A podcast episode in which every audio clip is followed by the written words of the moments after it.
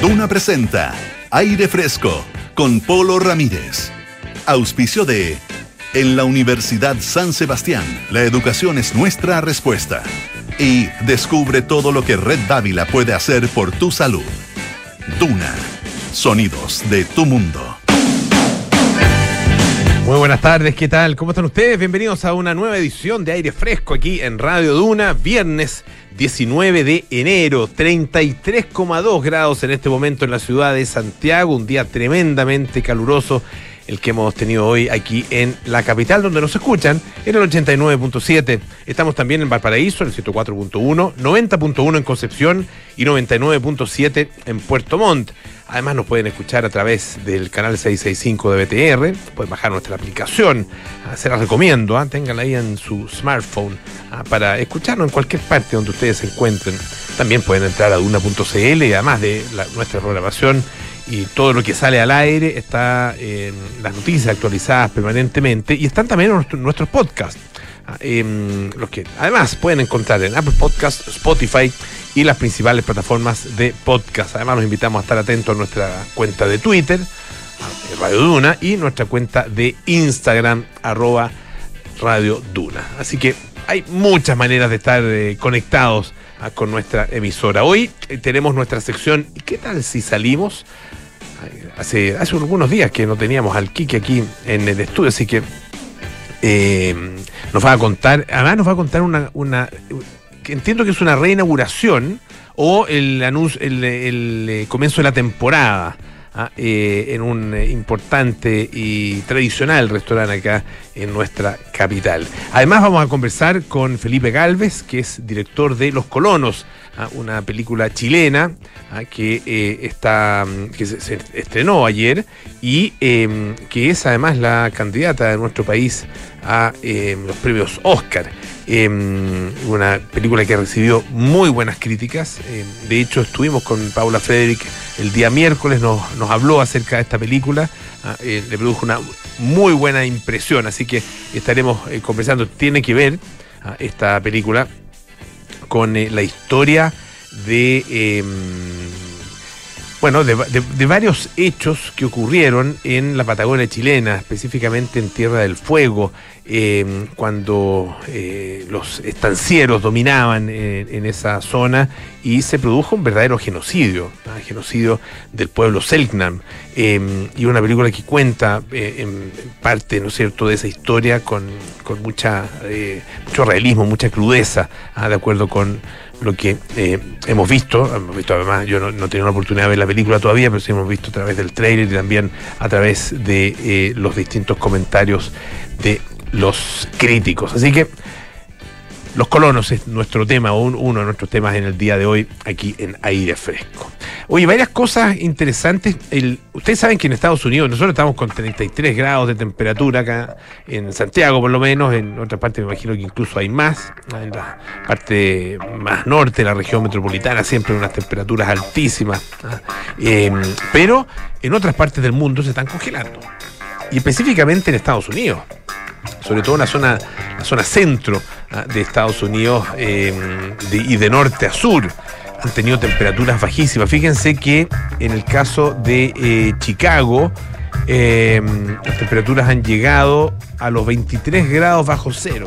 23 grados bajo cero. Imagínense lo que, lo que es eso. Em, en otros lugares, 14 grados bajo cero, por ejemplo, habla aquí de eh, Ann Arbor, que es una una ciudad en eh, el estado de Michigan. Eh, bueno, el punto es que esto está afectando fuertemente a los autos eléctricos. Claro, los autos eléctricos sufren y las baterías específicamente, las baterías de los, autos eléctricos, el auto mismo no, pero la batería del auto sufre con las bajas temperaturas. Se produce, de acuerdo con, con eh, lo que explican los especialistas, una eh, reacción, una especie de reacción química ah, que hace que eh, la, energía fluya de manera más lenta, digamos. Ah, por lo tanto, em, el, auto entonces empieza a perder energía, ¿no es cierto? Porque tiene ese, ese efecto, ¿no es cierto? Ah, eh, el auto empieza, o sea, la batería empieza a descargarse con mayor rapidez y además cuesta más cargarla.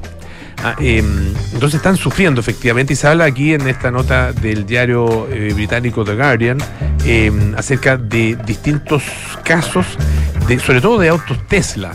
Ah, em, que tienen bueno varias particularidades. El auto, el auto eh, sabe dónde hay estaciones de carga, ¿no es cierto? Bueno, muchos autos tienen eso, hoy día eh, muchos autos, los autos más modernos uno lo, indica, ¿no es cierto? Cuando se le acaba la benzina, cuando está cerca de, acabarse, le dicen, eh, quiere buscar la estación de servicio más cercano, uno puede decir, qué sé yo, bueno, y puede ir. Ah, eh, y lo mismo pasa con los autos eléctricos que, te va avisando, te dicen, mira, que la próxima estación está, qué sé yo, a 80 kilómetros y te queda batería para, eh, no sé, 120. Así que estamos bien, pero sería, y la, estación siguiente a lo mejor está más, por lo tanto habría que recargar, etcétera. Ah, y bueno, se produce eh, esta, se genera, digamos, esta información. El tema es que, claro, con el frío, esto, la descarga de la batería se acelera y la carga demora más tiempo. Eh, y tiene que ver con algo que, yo, la verdad que no tenía idea. Eh, las baterías necesitan una determinada temperatura para poder cargarse. Eh, no pueden estar frías, completamente frías. Si la batería está fría, tiene que primero ocupar la energía de la carga para llegar a, la temperatura necesaria y de ahí en adelante ya se produce la carga misma. Em, la verdad que no tenía idea que esto, que esto em, sucedía, digamos, de esta manera. Entonces, em, ha pasado con muchos nuevos dueños de vehículos, y particularmente de vehículos Tesla, que eh, han llegado al justo, justo, justo, o se han quedado parados en el camino. Ah, y han llegado al justo porque, claro, no conocían, ¿no es cierto?, esta necesidad que tiene la batería de, cargar, de, llegar a una temperatura para cargar. Entonces llegan, cuentan acá el caso una, de una eh, persona que llegó eh, con un 7% apenas de carga eh, y la demora total ah, iba a ser de no total, digamos, sino la demora de carga iba a ser de una hora y 50 minutos. Em, eso después de que la batería ya lograra eh, la temperatura necesaria.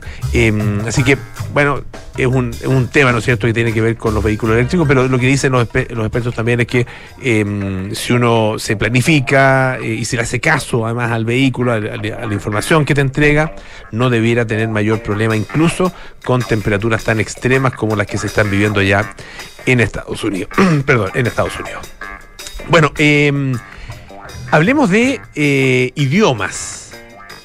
Fíjense que eh, hay idiomas, idiomas que son obviamente más difíciles que otros. Ah, eh, aprender un idioma extranjero, digamos, un idioma que uno no domina, un idioma de otro país, otra lengua, una nueva lengua, una segunda, tercera cuarta, no sé, bueno, depende de cada uno, es una tarea y es un, es un, trabajo, ¿no es cierto?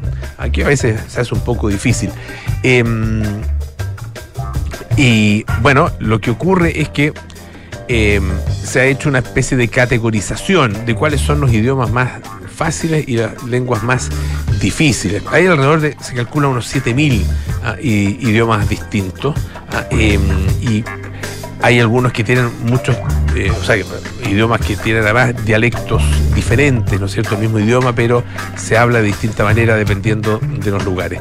Eh, hay un servicio, un portal especializado en idioma que se llama LinguaServe eh, y que a partir de distintos elementos, como la estructura gramatical, la pronunciación, el tipo de escritura, y también la disponibilidad de recursos para su aprendizaje, cosa que es evidentemente muy importante, hizo un ranking.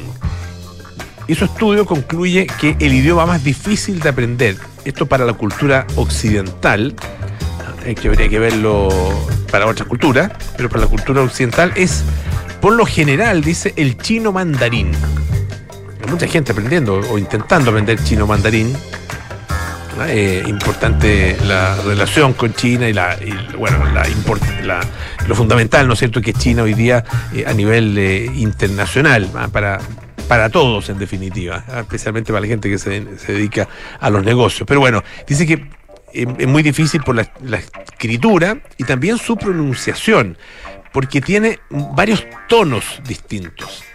Ah, eh, son cinco tonos, dice, incluido el neutro, pero además hay muchos dialectos regionales y acentos ah, que son diferentes eh, entre una zona y la otra. Además del mandarín, el estudio pone en segundo lugar el árabe, también por la gran cantidad de dialectos que, eh, con los que cuenta. la escritura y, la pronunciación también son complejas. En tercer lugar está el japonés eh, y en, el caso del, del, japonés, es por el uso de los kanjis, ah, que son los 7000 caracteres que son de origen chino y que cambian de significado en función de las combinaciones y posiciones. Ah, después viene el ruso, el húngaro, el euskera, el polaco y el alemán. Nuestro idioma parece que está dentro de los fáciles, nuestro queridísimo español. Esto se veía venir. Lo siguiente se veía venir em, desde el momento en que el primero de enero de este año eh, Mickey Mouse, el ratón Mickey, pasó a ser de dominio público, por lo menos en su versión original. Ah, em, Disney tiene un control tremendo acerca de sus marcas y tiene todas sus marcas absolutamente registradas y este es un, control que lo, que lo ejerce ah, de manera muy drástica en, eh, todas partes del mundo. Eh, así que a usted no se le ocurra, tiene un pequeño negocio, usar algún dibujito, alguna cosa eh, incluso similar a Disney, porque le va a llegar demanda, de seguro que le va a llegar demanda. Y bien, bueno, y tienen, toda la razón, ¿ah? de eso viven, ¿no es cierto? Pero bueno, eh, el tema es que se cumplieron, no sé, se cumplió el plazo ¿ah? de, desde la creación Ah, del ratón Mickey, ah, em, que apareció por primera vez el año 1928 ah, en una película que se llama eh, Willy el barco de vapor o Steamboat Willy. Em, una versión original en blanco y negro, era un poco distinto al que se popularizó un poco más tarde. Em, y fíjense que ahora, a estas alturas, el eh, ratón Mickey empieza a tener características que no son probablemente las que Walt Disney soñó en su minuto. Fuma, toma copete ¿ah? y además se ha convertido en un asesino. ¿ah? Eh, hay varios ejemplos que se ponen acá en esta nota del diario El País que está bien interesante. Por ejemplo, se da el caso de Alex Cohen, ilustrador de cómics, ¿ah? muy popular, dice en Instagram. Se llama eh, Tinisec Comics. Tinisec con ese sec, eh, con K, Tinisec Comics. Em, y dice que, bueno, finalmente él está muy aliviado porque puede compartir un documento histórico, dice, sin consecuencias legales. ¿Y qué indica ese documento histórico? Es una ilustración en la que el ratón Mickey confiesa haber asesinado al expresidente John F. Kennedy. Y no solo eso, dice que lo haría de nuevo. Em, hay un videojuego ah, eh, que incorporó, Mickey también apenas pudo, lo incorporó, eh, que es una pelea, son peleas, digamos, entre, entre ninja y otras, y, otras figuras, ah, ninjas y distintas figuras de, eh, de la cultura universal, digamos, que están ya libres de derechos. Por ejemplo, Alicia, Alicia en el País de la Maravilla, Sherlock Holmes ¿ah? y Winnie the Pooh, ¿ah? que Winnie the Pooh eh, ha sido como también el ejemplo de todas estas utilizaciones, ¿ah? em, podríamos decir, alternativas de la imagen de estos, eh, de estos personajes. Em, ya se había convertido también en un sangriento asesino. Hay, hay otro que se llama Infestation eh, Origins, donde hay una posesión, digamos, del ratón Mickey. Eh, Mousetrap, que es un webcomic ah, donde planifica robos. y varios artistas, como decía, em, lo han presentado fumando, incitando la lucha obrera o, y esto esto sí que llama la atención. En la cama, ¿sabes con quién? Con Shrek. Eso sí que es una mezcla curiosa. Vamos a escuchar un poquito de música. Estos son los Bee con Night Fever.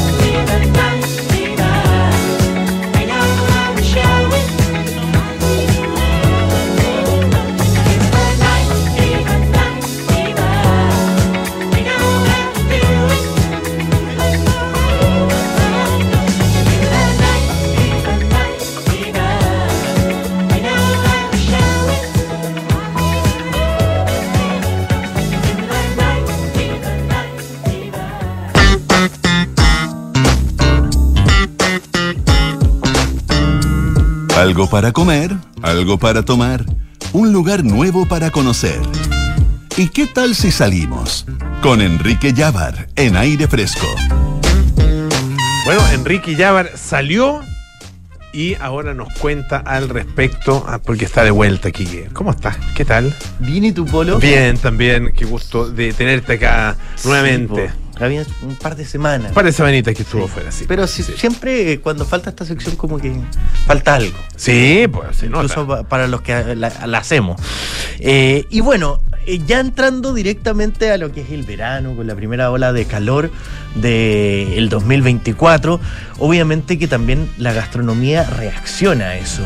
Y es por eso que el Hotel Sheraton eh, ya inauguró ayer, recién, a pesar de que ya había estado una semana funcionando, el Bohío, que es el hotel, o sea, el restaurante que tiene este hotel eh, para el verano, específicamente al lado de esa piscina maravillosa que tiene el Hotel Sheraton con esa vista al Cerro San Cristóbal que es tan característica con toda la ciudad y donde el chef Gustavo Villoldo, que es el chef ejecutivo que está a cargo de la propuesta de Sheraton, no solamente del Bohío, sino también del restaurante El Cid y que ha tenido, ha sido, bueno, fue, se graduó en Le Cordon Bleu en París, eh, está, ha sido reconocido muchísimo por la Academia de Cocina Francesa y que incluso ha tenido pasos por Nueva York, Río de Janeiro, eh, Londres y Argentina, di- dirigiendo distintos hoteles y propuestas gastronómicas, quiso volver a los inicios de Bohío y hacer una un buffet, un- una planificación de, de menú donde todos los ingredientes vienen de suelo nacional, donde la, la, en el fondo la esencia también y la cocina vuelve muchísimo dedicada a las brasas, Mm. donde el fuego y la manera como más primitiva de, de llevar la cocina es protagonista y sobre todo donde la temperatura, las cocciones lentas también, por supuesto, son algo fundamental en este buffet que está dispuesto ahí en el Hotel Sheraton. Hay, me llamó muchísimo la atención porque hay quesos, eh, hay jamón serrano, eh, prosciutto, pero está todo hecho acá. Ah, mira, ¿ya? ya. Entonces, Ya. eh, bueno, y por supuesto también hay distintas estaciones, por ejemplo, donde te pueden preparar un ceviche, ¿ya? Con pescados de roca, salmón, atún, pero al mismo tiempo van jugando con la leche de tigre. Por ejemplo, ayer había unas leches de tigre de loco y de mango. Ya. Ah, ¿ya? mira. Entonces rico. uno en esta estación eh, va con- hablando con, con la gente que está ahí en el servicio y ellos te van guiando y te van diciendo, bueno, el ceviche de qué manera lo quiere, eh, con materiales que están súper frescos y también con, con una innovación que es bastante constante, porque en estas estaciones culinarias les permite a todos los visitantes poder elegir según las preferencias. Puede ir después a la estación de carne, donde yo ayer probé un cerdo que estaba maravilloso, un cerdo que venía de Osorno, Ah, mira. eh, vacuno también desde el sur. eh, el- los peces, los pescados venían desde Iquique, eh, las ostras de Caldera. eh, todo en el fondo productos que el chef Gustavo Villoldo fue seleccionando a distintos proveedores pequeños y armando este buffet que hace que sea una propuesta muy rica, muy fresca, a pesar de que hay una ola de calor que se siente. Ayer en, en el Hotel Sheraton la temperatura estaba perfecta, nada, todos los comensales con una camisa nomás. Ya. Eh, y ya estaba. Eh, y por supuesto, la atención que tiene un restaurante, un hotel, es algo distinto. ¿ñe? Y eso obviamente se, se siente, a pesar de que es un, es un buffet y uno en el fondo prácticamente se para a poder eh, eh, buscar el autoservicio, también hay garzones que se preocupan de que uno pueda tener líquidos en la mesa. Eh, había también una selección de vino bien interesante, un jugo, unos mojitos sin alcohol que estaban riquísimos ayer. Y me tomé dos, así que una sin alcohol, así, los que vinieran. Sí. Oye, eh, eh, tiene, bueno, la estación de ceviche, ¿no es cierto? Sí. Ah, eh, y la estación, o, o la parrilla, ¿no? Tiene Claro. la estación de carnes. Ah, eh, esas son los dos, los dos eh, estaciones donde te preparan ahí la comida en, eh, in situ, ¿no? Claro. Ah, El resto está dispuesto en El resto los- está dispuesto, eh, hay ensaladas, por supuesto, que van entrando y saliendo. Ya. Uno puede ver mientras está ahí en el bohío cómo se reponen algunas cosas, cómo cambian otras. eh, y en el fondo está todo destinado para que todo sea muy fresco y muy de estación. Entonces, por ejemplo, ayer habían unos tomates que estaban increíbles, eh, unos tomates realmente... que- Con sabor a tomate. Sí, con gusto tomate, como, como decía mi abuela. Y, y hay distintas eh, preparaciones que, que- que se van armando. La gracia es que, por ejemplo, en, esa, en esas dos estaciones, tanto la de carne como la de pescado, eh, hay ahí chef, hay cocineros que te van orientando y que te, te dicen así como, mire, ¿qué término te gusta la carne? Yo te recomiendo este pedazo eh, de acá o el ceviche yo lo haría de tal manera. Por ejemplo, yo ayer decidí mezclar el atún, me dijeron, con eh, peje perro, por ejemplo. Peje perro. Sí. Ah, mira. Eh, creo que no lo he probado Y ese. un pescado roca. Pescado roque, ya, Sí. perfecto. Que, que un poquito tiene ahí un, un tono medio rojizo. ¿Ya? Perfecto. Ya, para la mezcla con el atún, que probé la leche de tigre de loco.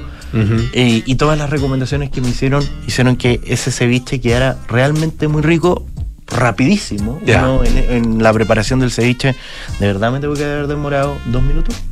Ah. Y eso es, vamos, sentarse, comer eh, y disfrutar. No, y, y te aseguras que está ultra fresco. po. Porque Pero- claro, hay ciertos, hay ciertas cosas que, que arriba en los mesones, en los buffets, eh, pueden estar un, un- un rato más largo, ¿no? Pero eh, los ceviches eh, u otras cosas que son que, que requieren ah, eh, con- ser consumidas de manera muy rápida, muy fresca, ah, y ahí tú te vas a la segura. Exactamente. Con esta, con esta estación culinaria. Y bueno, y aparte, lo- los pescados, sobre todo, a no ser los pescados que estén en, en- en la parrilla, porque también hay pescado Ah, también, a, a la parrilla, están ahí dentro de estos refrigeradores, estos mostradores en el fondo, como Perfecto. el- donde están los. Los sushi generalmente Ajá. los tienen y ahí se mantiene en el fondo la cadena de frío perfecto. Pero también eh, la atención del hotel Sheraton hace que si ya hay algo que eh, no está tan fresco, lo cambian y uno eso lo ve recurrentemente que están cambiando algunas de las cosas que están dispuestas ahí. Los postres, como siempre, riquísimos. Los chefs pasteleros también del hotel Sheraton siempre han sido muy destacados. Así que el bohío realmente una experiencia increíble. Donde va más gente son los días domingos para disfrutar del brunch. Ah, mira. Que es una gran Qué buena experiencia. idea. Buena, buena Sí. idea, sí. Y Sí, bueno, po. y la gracia es que, por ejemplo, el brunch, eh, los niños hasta los 11 años pagan la mitad. Ya. ¿ya? Lo, esto, el bollo tiene un valor de 46 mil pesos de lunes a viernes y los días domingos, sábados y festivos de 59 mil 900 pesos por persona. Eh, esto es un buffet, todo lo que usted pueda comer. Eh, pero también con materiales, con preparaciones de altísima calidad y lo que hace que sin duda los domingos sean un brunch pero imperdible del- de los distintos que ofrecen los hoteles en Santiago. Perfecto. El bohío de Sheraton entonces. en- ¿Y qué tal si salir, y qué tal si salimos, digo, de esta semana, Quique? Muchas gracias. ¿ah? Nos vemos. Nos vemos el próximo viernes. Eh, descubre por qué Red Dávila es la mejor opción para cuidar tu salud. Si eres FONASA o ISAPRE, accede a la mejor atención médica en sus cinco sucursales con cobertura en todas las especialidades. Además, los seguros Dávila Contigo ofrecen diferentes productos para entregarte la protección que tú y tu familia necesitan. Red Dávila es calidad a tu alcance. Y en estos tiempos de cambios sin precedentes, lo hemos visto ah, eh, y lo hemos eh, imaginado también a partir de todo lo, que ha estado presente ahí en el, en el Congreso Futuro. Bueno, en estos tiempos la Universidad de San Sebastián se enfrenta a los desafíos de Chile con la herramienta más poderosa, la educación. Universidad San Sebastián, vocación por la excelencia. Hacemos una pausa y volvemos con más aire fresco. Esto es Radio Duna. Descubrí que Red Dávila está más cerca, con las clínicas Dávila y Dávila Vespucio y los centros médicos en Las Condes, Ñuñoa y Maipú. También descubrí que es la mejor red privada en GES y cuenta con seguros de salud pensados en mi protección y la de toda mi familia. Red Dávila es para mí. Descubre tú también todo lo que Red Dávila puede hacer por tu salud. Reserva tu hora en dávila.cl. Dávila, calidad a tu alcance. Para los desafíos de Chile, la educación es nuestra respuesta. La Universidad San Sebastián es la primera universidad chilena acreditada internacionalmente con estándares de la Unión Europea por la agencia alemana ACAS. Reconocimiento reflejado en nuestra preferencia, con más de 50.000 estudiantes en nuestras sedes y la segunda universidad con mayor matrícula de pregrado del país. Sedes en Santiago, Concepción, Valdivia y Puerto Montt. Universidad San Sebastián. Vocación por la excelencia. Para comunicar Congreso Futuro 2024, le pedimos a una inteligencia artificial que nos hiciera esta frase radial. Hola, apasionados de la tecnología. En Claro estamos a la vanguardia en innovación. Por eso queremos invitarte desde el 15 al 20 de enero a sintonizar Congreso Futuro en el canal 549 HD y 49 SD de Claro, donde podrás conocer el mundo de la inteligencia artificial a través de los más importantes líderes de la industria. No te lo pierdas y sé parte de la evolución tecnológica. Seamos claro. Estás en aire fresco con Polo Ramírez. Ya estamos de vuelta aquí en aire fresco, esto es Radio Duna y eh, vamos a hablar acerca de mm, una película eh, de la cual se ha comentado mucho. Ah, eh, ha tenido en general muy buena crítica, por lo menos dentro de lo que yo he podido ver. Desgraciadamente no he tenido la oportunidad de, de ver la película misma, ¿no? Eh, pero sí tuvimos a nuestra Paula Frederick, que el día miércoles en nuestra sección Sin Spoilers eh, habló acerca de ella, la alabó mucho, eh, así que eh, vamos a conversar acerca de esta película, eh, con poco con esos, esos antecedentes. ¿ah? Eh, Felipe Galvez está con nosotros, él es el director de Los Colonos, ¿ah? esta película que acaba de ser estrenada y que cuenta la historia dramática de eh, un genocidio.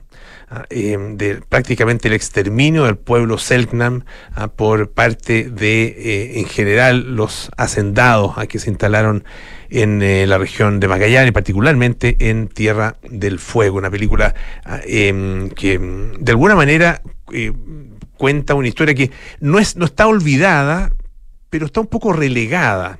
ah, relegada eh, y, y- y mi- y mirada un poquito de lejos, como si se tratara de una historia de otro país. Felipe, bienvenido, muchas gracias por estar con nosotros. Hola Polo, muchas gracias por la invitación. Cuéntanos, en primer lugar, el- ¿por qué el interés en esta, en esta, en esta historia ah, en- o en este pedazo de historia, digamos? Mira, yo vi una foto hace como 15 años en un medio independiente. No sabía, así como tú dices, no, no conocía mm, esta historia, porque de alguna manera no la estudiamos en el colegio, no, es parte de la historia no, oficial. No se ve, claro. Y, y vi la foto, que una típica foto previa a mi película, el- como de fines del siglo XIX, Julius Popper, que se sacaban fotos cazando indígenas. Y uno, como que esa imagen a mí como cineasta, se entiende, me, me- me pareció muy atractiva y ahí me puse a investigar.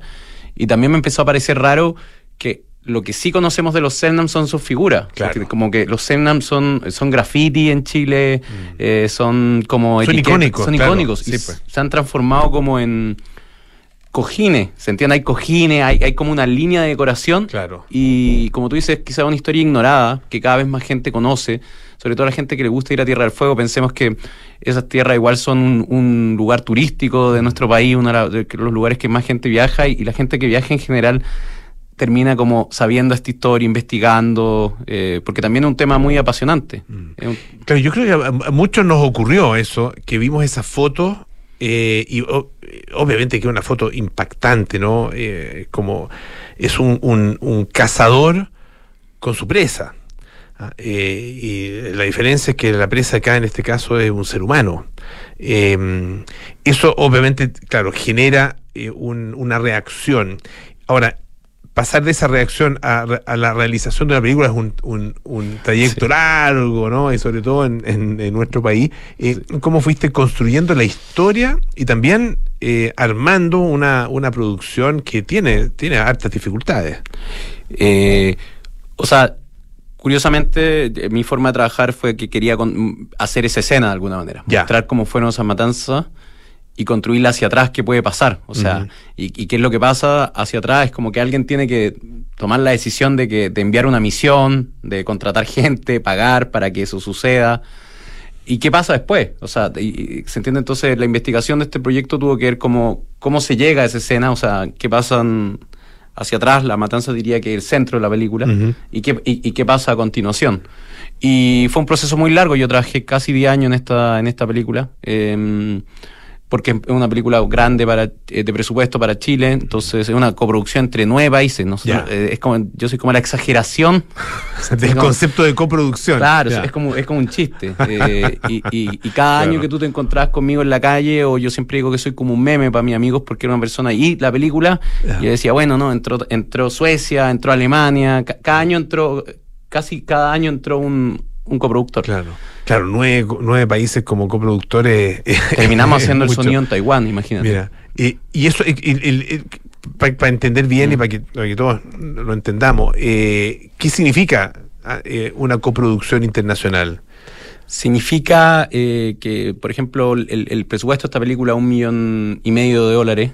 Y nosotros, por ejemplo, por el fondo audiovisual, eh, que lo recibimos como al año 8 de, de trabajo, eh, recibimos 220 mil dólares. O sea, fuimos a buscar un millón trescientos mil afuera. eh, y nada, un proceso de buscar financiamiento, eh, porque también muchos de esos fondos que se, que se ganan se tienen que gastar en los otros países. A veces, entonces, por eso uno va a hacer el sonido Taiwán, Ah, perfecto. hago el ya. color en Suecia. Ya, no es que te pongan plata eh, y, y Son los más gastas donde y como quieras, sino que Claro. eh, eso requiere también una, una especie de contrapartida en el, en el Claro, país. Y, y- tiene y- lógica. Tiene lógica y, hay, y hay inversionistas privados también, o sea, hay mucho inversionista que, que, que invirtió en la película a riesgo y que son de Estados Unidos, de Inglaterra. eh, Eso desde el punto de vista, ¿no es cierto?, de, la producción, tal vez de la producción ejecutiva también. ¿Qué pasa con la historia? ¿Cómo, cómo construiste la historia? Tú eres además el guionista, ¿no?, de, de, Sí, de la película. Eh, bueno, encontramos un libro que, que se llama eh, Vejámenes en Tierra del Fuego. Eh, el, el Estado de Chile mandó a fines del siglo XIX a, a un juez a investigar estos crímenes. Porque ya empezaban a llegar como, ya Ah, había ruido. Ya, y, y, y- y fueron considerados crímenes, eh, y no O sé si que- inmediatamente, pero al tiempo. O sea, ya se, había un secreto que estaba causando problemas, porque hay que Ya. pensar que si pensamos en la historia, se estaba también llevando a cabo la pacificación de la Araucanía. Claro, claro, la, la Entonces, misma época. ah, eh, ah, eh, ya- y se estaban llegando a acuerdos el Estado chileno con el pueblo mapuche. Y escuchar que en una isla los están matando Mm. y cazando suena como raro. Entonces el Estado mandó a un juez y ese juez se quedó a vivir en la, en la casa de la familia Menéndez, que, que es que está implicada. Entonces esa investigación que duró cinco años, apareció hace 30, años, hace 30, 25 años en un cajón en los tribunales de Punta Arenas y es un documento público con entrevistas de la época a estancieros, a la comisaría de policía, a la, a la policía local. Y, y nada, y, se- y ahí, por ejemplo, se sabe las familias que compraron eh, indígenas en eh, los remates. Entonces es una historia también que toca. ¿cachai? A mí, yo siempre digo, por ejemplo, yo leí el, el- el libro de Pedro Cayuqueo durante la pandemia y, y yo encontré la historia de, de, mi ta- de un tatarabuelo que participó en la pacificación de la Araucanía y que era como una especie de personaje casi que yo había construido sin saberlo. Es como un tabú familiar, o sea, como que nadie sabía muy bien quién era. Uno preguntaba y te decían sí, como que era un comerciante, tenía un hotel. Bueno, y en el libro de Pedro Cayuqueo lo que me entero es que es más bien alguien que vuelve a la guerra del Pacífico y que va a colonizar eh, eh, la Araucanía. Entonces, todos, yo digo, muchos tenemos esta historia hacia atrás.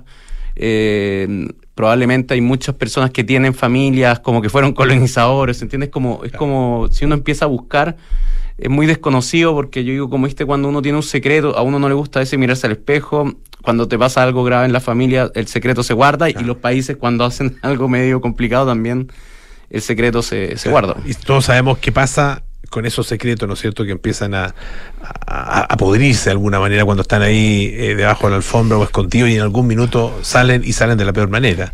A mí eso es lo que te- me interesó cuando tú me preguntas, es cómo se distorsiona la historia, ¿no? Porque al final de cuentas fue, es muy... Que, que, que los Selnam se hayan eh, desaparecido, que como se hayan transformado en esta imagen como media merchandising, lo encontraba, yo lo encontraba como fuerte. O sea, piensa que recién hace cuatro meses el Estado chileno reconoció el, el genocidio. O sea, ahora un genocidio que es parte de nuestra historia, podríamos decir, de la historia oficial. Eh, quizás se, se- en algún momento se empiece a enseñar, pero ya es una realidad, ya no es, algo- no es una provocación decirlo, es algo que, que acaba de suceder hace solo cuatro meses. Estamos conversando con Felipe Galvez, que es el director de Los Colonos, ah, eh, una película que se acaba de estrenar, eh, está, está en cine y está en movie también. O va a No, estar, va a estar en No, movie. Va a estar en movie. Va a estar en movie Ya. desde marzo, yo Ah, creo. perfecto, ya. Todavía, todavía Pero hay que, queda verla, tiempo. en- eh, hay que verla en el cine porque es una película muy pensada para el cine, así Ya. como una, porque los Es- paisajes de Tierra del Fuego. Es que Tierra del Fuego, hablamos un poquito de Tierra Sí. del Fuego. Es, y yo te- te- tuve la suerte de conocer Tierra del Fuego.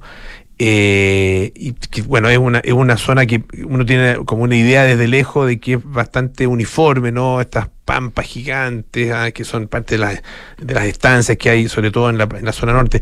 Pero hacia el sur cambia completamente y es, otra, es otro paisaje, otro hábitat, eh, otra geografía, etcétera. En el caso de la película, por lo que uno ve en el trailer, es más bien la parte norte, ¿no?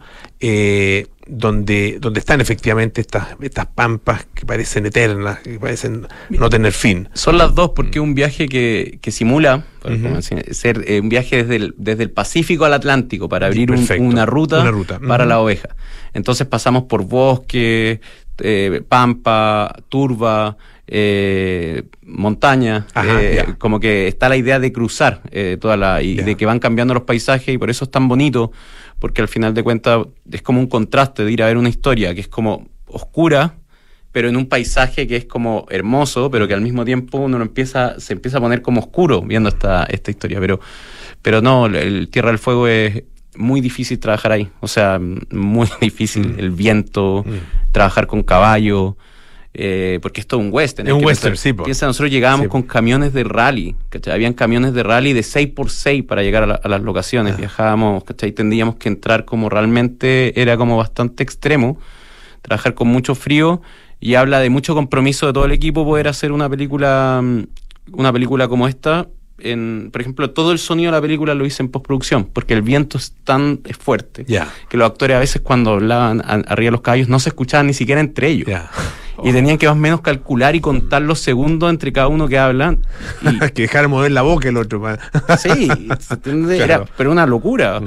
Y también pasaba que cada mañana yo me levantaba, imagínate con este guion, la ansiedad de querer filmar una Mm. película hace nueve años y, y, queréis ver cómo está el clima porque puede que Y toca lluvia. toca lluvia o, o viento O y no. Mm. o no se puede, con 90 kilómetros no, te, no podéis subir a, a los actores arriba de los caballos. Claro, claro. Entonces sí, bueno, entonces la escena ya no es, eh, es como alrededor de un fuego, o sea, Claro. todo, el, todo el tiempo tenéis que, teníamos que adaptarnos al eh, a la, al clima, Mm. ¿se entiende? Es como uno se adapta a la naturaleza, nunca fuimos en contra de la naturaleza. ¿Cuánto duró la- el rodaje mismo? Tuvimos cuatro semanas y media. Ya. Sí. Ya, es un rodaje largo, corto. Es un, rodaje para- corto. Es un- es un rodaje un rodaje normal para una ya. película chilena. Ya. sí. Eh, Ahora, y, y ¿cómo hiciste el casting? Y tú decías, un gran com- compromiso de todo el equipo, eso eh, incluye, por supuesto, a- a los actores. Y digo actores y no incluyo actrices porque entiendo que, bueno, a- alguna mujer aparecerá, pero... hay dos, pero hay dos, hay dos. ya, y te diría que película- el personaje más memorable es el de una mujer. Ya, Pero, claro, pero una película que, que por lo que uno ve es eh, protagonista muy, muy a lo western también, muy donde los hombres son muy protagónicos. Sí, con una mirada crítica también de eso. Se entiende como, como una mirada de, de los hombres compitiendo, ¿no? Como ahí en medio de la nada, eh, jugando quién es el más fuerte. Claro. Y la pregunta es que cuando los hombres, co- como comenzamos a jugar el juego, quién es el más fuerte, eh, puede aparecer uno, imprevistamente uno más fuerte. Mm. ¿Se entiende? Como, y eso pasa, eh, eh, eso pasa en la película, ¿no? La película eh, no pretende ser un documento histórico, ¿se entiende? O sea, es como una película que tiene mucho humor, que tiene eh, muchos momentos de violencia, que tiene eh, drama, se entiende que es una película que, va, que te puede hacer pasar por distintas emociones. Y el casting, eh, nada, fue un proceso largo porque tenemos actores ingleses, tenemos actores argentinos, fue un casting internacional, está Alfredo Castro, está Marcelo Alonso, eh, que ayudaron un montón, ¿no? Porque hay que pensar que también es mi primera película, entonces era como la primera vez que yo estaba en un set. Así que Claro. eh, habían dos posibilidades, o que todos me, me- como que me se rí- como dijeran, este no sabe qué hacer, o, y que yo creo Claro. que tuve la suerte de que pasó, que todos me ayudaron, que todos me, O sea, me cobijaron. Tenía la duda de si cuando dijeras acción, si iba a haber acción o no. Yo el primer día que, que la película parte con una gran escena de construcción de cercos, ¿no? De 30 hombres en medio de la nada construyendo cercos. Ya. Y mm, éramos como 100 personas en el set y yo me, acerqué al fotógrafo. Eso Tierra del dirección. Fuego, Sí, todo en- locación. Camiones, carpas. Aquí no hay nada, digamos, construido, sino que está. O, o hay, Hay, algunas cosas construidas, sí, ¿Ya? hay set que construimos. Ah, perfecto. Ya. Por- por- es que sí, hay set que construimos. Ah. Y me dio un ataque de pánico, yo le decía, no sé qué hacer. Como que, y además preguntaba quiénes son todos ellos, o sea, ¿qué, ¿quién es toda esta gente? Eh, y entonces me, me- me sentí bien ahí acompañado siempre. Es- eh, se entiende, fue una experiencia radical. Eh, Porque cuando yo escribí la historia fui bastante naif, ¿se entiende? Yo, yo escribí tres hombres a caballo en Tierra del Fuego. Debe ser más barato, ¿no? Claro, como que claro. me sonaba, sonaba bien, como no vamos a necesitar tantas luces, no vamos a necesitar tantos decorados. Y claro, nu- cuando llegó el presupuesto entendí que era todo lo, con- todo lo que yo pensaba que era barato, era lo más... Uno viaja con veterinarios, ¿cachai? Los caballos, si el caballo no quiere caminar, o sea, es más difícil, es como un niño, ¿se entiende? No, yo no, no puedo obligar a un caballo a... a- Claro. O está cansado, se quiere ir, no quiere, ¿cachai? Se puede Y lesionar. son caballos entrenados para. o- o- Sí, son caballos entrenados. Ya. Como de turismo, de... Como- de- ah, perfecto, ya. Ya. pero fue gracioso eso. entrenados para películas. Que uno se pregunta cuando ve los western, western eh, americanos, qué sé yo, eh, y dice, bueno, eh, aquí lo- eh, pues los caballos lo hacen actuar. En la práctica Sí. lo hacen actuar. No sé cómo los votan, cuando, cuando caen, cuando los disparan, no sé. Ahí me Bueno, imagino cuando, que, que hay un poco de maltrato. y que no se asusten, ¿no? A veces, a veces se dispara, generalmente están entrenados, a veces uno falsea el disparo para que el caballo no se asuste y también para proteger, te soy sincero, también al, al actor, ¿no? Porque no es solamente el puede pasar un accidente Sí, claro. súper Ah, y ha eh, pasado. ha pasado Ah, ya lo- lo- lo- Eh, lo sí, hemos visto. han pasado accidentes Mm. pero los caballos son como personajes en mi película se entiende porque es como si, cuando- si la- los- todos los que la vayan a ver se van a dar cuenta que son muy filmados. O sea, que, que, que- que muchas veces en la película uno se desconecta a estos personajes, porque en los colonos no hay, no hay héroes. En una película que no hay, no hay héroes, entonces a veces como para poder continuar la historia estamos en el punto de vista de los caballos. Es como que el viaje lo, lo- lo empezamos a hacer con los caballos. Y era gracioso porque los caballos, ponte tú, había uno que se llamaba Emperador, que era el más viejo, y yo lo puse atrás, sin saber tanto de, de caballo. Y era, era el líder, era el alfa. Ah, él tenía que ir adelante. Sí, y el joven, y, y el joven se lo vimos al personaje que iba adelante. Y, y Emperador fue, estuvo furioso todo el rato, todo el rodaje tratando de competir, ¿no? Y, y no entendía por qué iba atrás. O sea, Emperador quería un protagónico. Claro. Ah, no, quería, no quería ser de reparto. no quería ser de Sí. reparto. Se pelearon por el. Y era, y eran buenos actores, o sea, eran realmente buenos actores. Ahora, eh, el, ¿cómo, en- cómo lo hicieron? eh, en, tuvieron que, claro, cuatro semanas y media, tuvieron todo el tiempo ya en, eh, en Tierra del Fuego, eh, eh, con todo el equipo. eh, pues eso la verdad que es, una, es un- una logística bastante compleja. Que eso es lo, eso es lo complicado de, de, bueno, de, de- de lo que uno no se- de lo que hay detrás del cine, Claro, que es mover, claro. que es moverse eh, 50, 60 personas, hoteles. Eh, Darles comida. Sí, es como un viaje estudio también, ¿se Sí, entiende? Se genera sí, el tiro este, este como un ambiente familiar, como porque todos dejan de ver a su familia en cuatro semanas y media, y, Claro. y pasáis a ser como una familia, es muy intenso, y las, esta- los colonos es una película de época, entonces hay que, el problema de Tierra del Fuego es las distancias, como los tra- ¿cachai? hay que moverse mínimo 30, 40 minutos, a veces los caminos son de tierra, entonces es muy lento llegar, si se pone a llover, todos los días, todos los días se nos enterraban los camiones 6x6. Ya. Todos los días. O sea, todos los días yo llegaba a set y era como, ¿y los actores vienen? No. ¿Cómo? ¿Por qué no? Pues está enterrado. Y entonces había que, todos los días perdía una hora, media hora de rodaje. Y eso es muy complicado. Uno filma, ponte tú, normalmente ocho horas al día y nosotros teníamos cinco horas y media nos quedan. Porque había tanto traslado, maquillaje, la transformación de los personajes, el vestuario, ensuciarle los dientes para que, para que sea realista, Claro, claro. que termináis perdiendo mucho, mucha, mucha hora.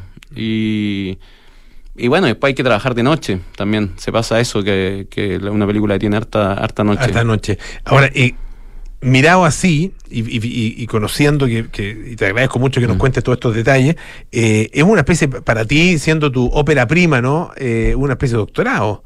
Sí, fue así. ¿ah? Yo lo siento.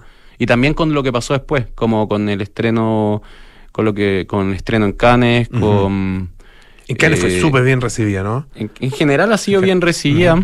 Eh, acá también, yo creo, ayer partimos bien. Como estamos con buenos, con buenos, como, Con con, buenos con números. buenos números, la gente la está yendo a ver al cine.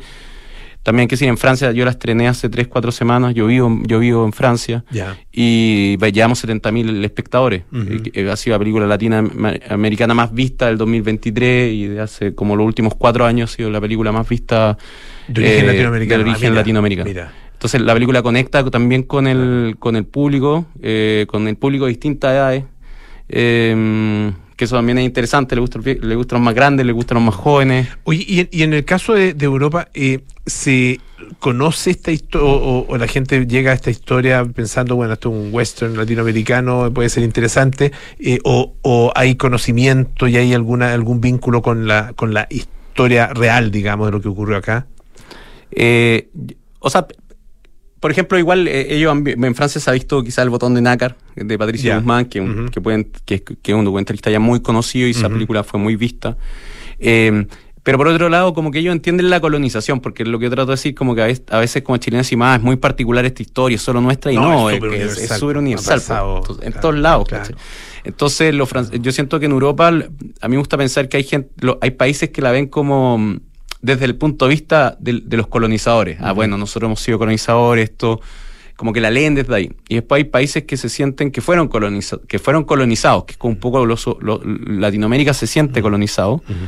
Pero nosotros tenemos la ambigüedad y, y justamente lo que decimos, ignoramos, nunca hablamos, que, que fuimos también eh, colonizadores. Entonces, eh, justamente el personaje del protagonista de la película, que es un mestizo, es segundo, tiene esa ambigüedad, ¿no? Eh, la ambigüedad de, de, de- de sentirse colonizado y ser colonizador. O sea, la película un poco eh, eh, reflexiona eso y, claramente los europeos como que han estudiado bastante sus colonizaciones. Se son bastante conscientes de, sus procesos de colonización en todo el mundo, ¿no?